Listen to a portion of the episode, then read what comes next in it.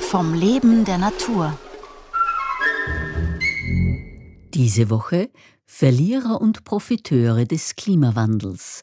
Der Wildbiologe Klaus Hackländer beschreibt, wie sich die globale Erwärmung auf heimische Wildtiere auswirkt. Heute eine Kaskade von Effekten. Ja, der Klimawandel, der uns alle momentan sehr stark beschäftigt, ist natürlich auch eine große Herausforderung für die Wildtiere. Nicht nur in Österreich, sondern global. Wir reden ja auch von einer globalen Erwärmung. Überall steigt die Temperatur nach oben und das hat Auswirkungen vor allen Dingen hier in Mitteleuropa, wo wir eine sehr ausgefeilte Anpassung haben der Wildtiere an die Jahreszeiten. Frühling, Sommer, Herbst und Winter bieten ja unterschiedliche Chancen und Risiken für die Tiere. Und die Wildtiere haben sich in den letzten Jahrmillionen angepasst an diese Situation, zum Beispiel dann Nachwuchs zu haben, wenn die Lebensbedingungen optimal sind. Jetzt verschiebt sich das alles und wenn wir Wissenschaftler mit offenen Sinnen durch die Welt gehen, dann können wir natürlich etwas feststellen, was vielen anderen auch auffällt, nämlich, dass die Vegetationsphasen sich verändern, die Muster verändern sich. Frühblüher zum Beispiel, die kommen viel früher jetzt zur Blüte als noch vor wenigen Jahrzehnten.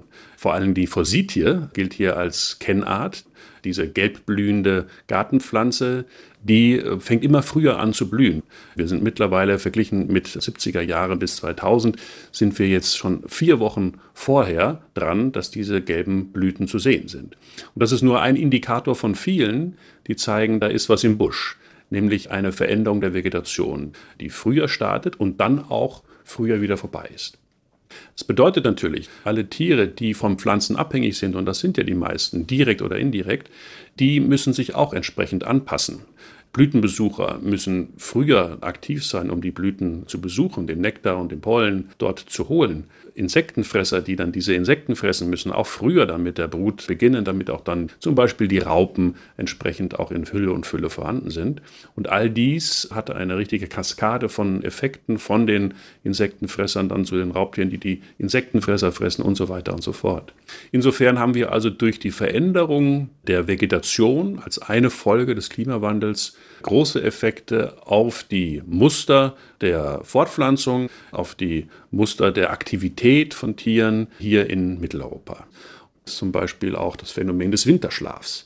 Wenn ich zum Beispiel Pflanzenfresser bin, dann ist es gut, wenn ich in der Zeit, in der es keine Pflanzen gibt, die ich fressen kann, entsprechend auch nicht so aktiv bin. Weil wenn ich nicht aktiv bin, habe ich auch weniger Stoffwechsel und dementsprechend kann ich auch Energie einsparen. Und das machen Winterschläfer wie zum Beispiel Murmeltiere oder Siebenschläfer ja in perfekter Art. Die hören, bevor es wirklich schlimm wird mit der Vegetation, mit der Pflanzenverfügbarkeit, hören die auf zu fressen.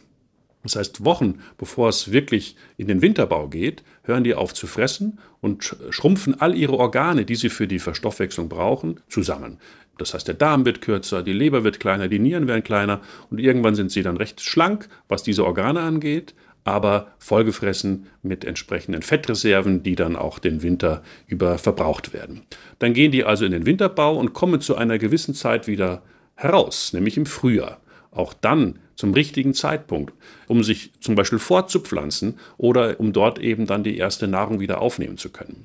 Auch das ist gesteuert von der inneren Uhr. Das heißt, die Tiere wissen das nicht, aber die Evolution hat sie darauf getrimmt, zum richtigen Zeitpunkt in den Winterbau hineinzugehen und dann wieder aufzuwachen. Und das wird jetzt auch durcheinander gebracht, weil es ist noch immer länger warm. Das heißt, die Tiere haben auch Schwierigkeiten, dann in diesen Stoffwechselreduktionsmodus hineinzutauchen, weil es einfach draußen zu warm ist. Und andererseits, wenn sie dann im Frühjahr aufwachen, ist es schon viel zu weit in der Vegetation und sie verpassen den optimalen Zeitpunkt, sich vorzupflanzen und dann entsprechend auch Jungtiere zu bekommen. Das heißt, hier passiert gerade auch im alpinen Bereich, wo Mummeltiere ja als Beispiel für Winterschläfer zu sehen sind, tatsächlich auch sehr viel, dass vielleicht dann diese Lebensräume, in denen die Tiere heute vorkommen, nicht mehr diejenigen sein werden, wo wir zukünftig welche finden. Und eventuell, wenn wir auch gar keine Mummeltiere mehr finden.